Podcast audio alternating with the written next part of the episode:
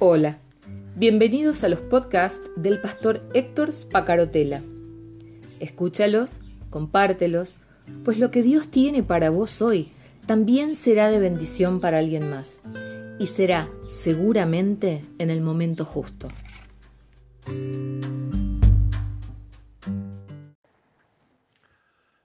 Seguimos navegando y caminando por esta tierra respecto a entender qué es ser un siervo de Dios. ¿Qué entiende Dios por ser un siervo de Dios? ¿Qué es lo que tenemos que aprender y, y descubrir más allá de las posibilidades que nos den los hombres? Muchas veces andamos a los codazos en la congregación, tratando de lograr que me den un cargo, porque de ese modo puedo sentirme un siervo de Dios. Y esto no tiene nada que ver con eso. Y hubo alguien que cometió un error y que también es bíblico. Me gustaría hablar de él. ¿Quién podría dudar de la actitud de siervo de Dios que tuvo Moisés. Él sí que pasó por eh, fuego. 40 años en el desierto, sirviendo a otro amo, cuidando las ovejas que no eran de él. Y a los 80 años Dios tiene una teofanía y se manifiesta a él a través de la zarza ardiente en el monte. Y, y, y, Moisés es transformado. Y Moisés dice, ¿qué tengo yo para que vos me elijas? Y Dios le muestra lo que tenía en sus manos.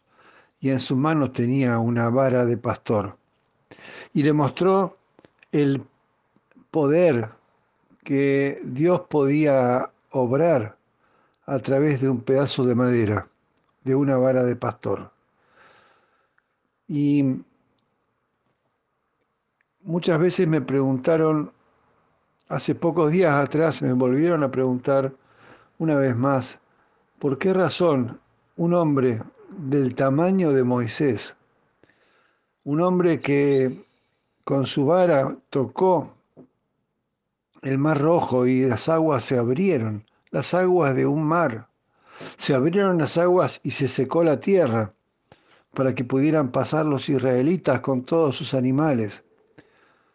Y, y que, que, pudo conducir al pueblo de Dios a lo largo de 40 años por el desierto. ¿Qué pudo eh, suceder con este hombre? para que no entrara en la tierra prometida.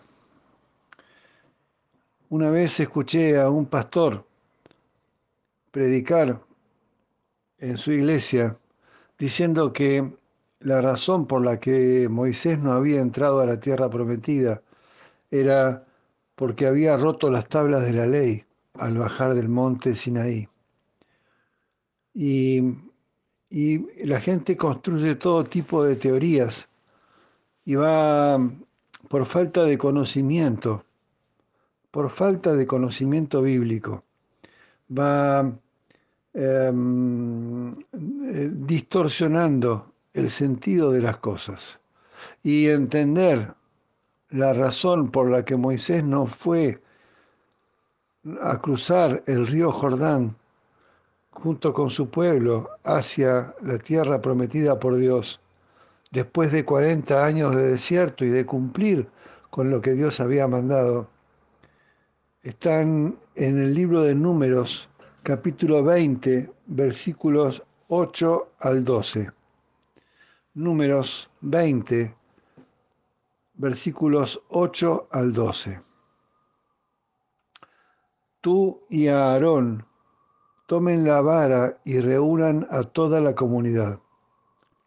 En presencia de todo el pueblo, háblale a la roca, y de ella brotará agua.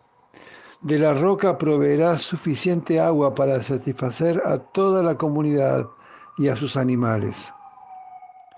Así que Moisés hizo lo que se le dijo.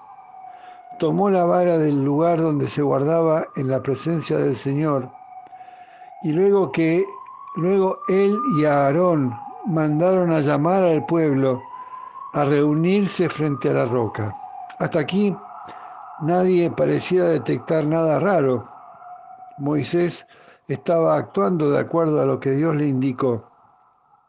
Moisés sabía que esa roca, que esa mm, vara había sido usada por Dios para algo tan milagroso como abrir el agua del las aguas del, del Mar Rojo. Pero ahora estaban en el desierto y el pueblo reclamaba porque tenía sed. Y entonces Moisés, con su vara en la mano, vuelve a convocar al pueblo para otro milagro. Pero fíjense lo que les dice. Escuchen ustedes rebeldes, gritó. ¿Acaso debemos sacarles, acaso debemos sacarles agua de esta roca? Enseguida Moisés levantó su mano y golpeó la roca dos veces con la vara, y el agua broteó a chorros. Así que toda la comunidad y sus animales bebieron hasta saciarse. Sin embargo, el Señor le dijo a Moisés y a Aarón, puesto que no confiaron lo suficiente en mí para demostrar mi santidad a los israelitas, ustedes no los llevarán a la tierra que les doy. Este pasaje muestra el error de Moisés. No estuvo en que no fue obediente a Dios, Moisés fue obediente a Dios, pero a veces la obediencia no alcanza. No estuvo en que no se cumplió lo que Dios había previsto. Moisés cumplió con eso. Golpeó con su vara tal cual Dios le había indicado. Y tal, como Dios le había indicado, brotó tanta cantidad de agua hasta que las personas y los animales bebieron hasta saciarse. Por supuesto, el milagro se produjo. El error estaba en la actitud de Moisés. Escuchen ustedes, rebeldes, gritó. ¿Acaso debemos sacarles agua de esta roca? La actitud de Moisés no fue la actitud de un siervo. La actitud de Moisés fue la actitud de alguien que creía que tenía el poder de cambiar la realidad en la que las personas vivían. Un hombre así no puede ser usado por Dios, porque su ego está por encima de su misión.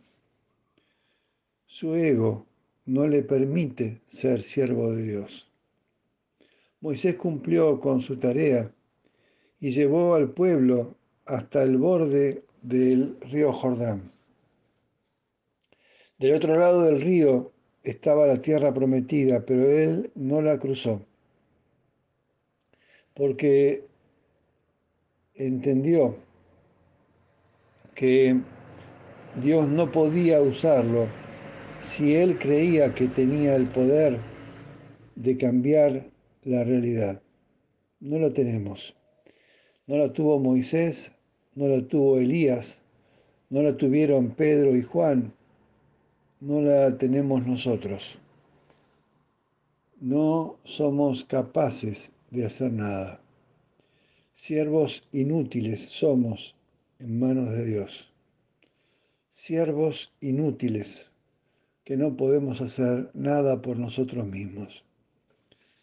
La roca, la roca debía ser golpeada, la vara debía ser usada, pero el poder de Dios tenía que darse de manifiesto para el pueblo, para que la gloria fuera atribuida a Él y no al, al siervo, eh, a Moisés, a ese gran hombre y profeta el mérito no estaba en él, el mérito estaba en Dios.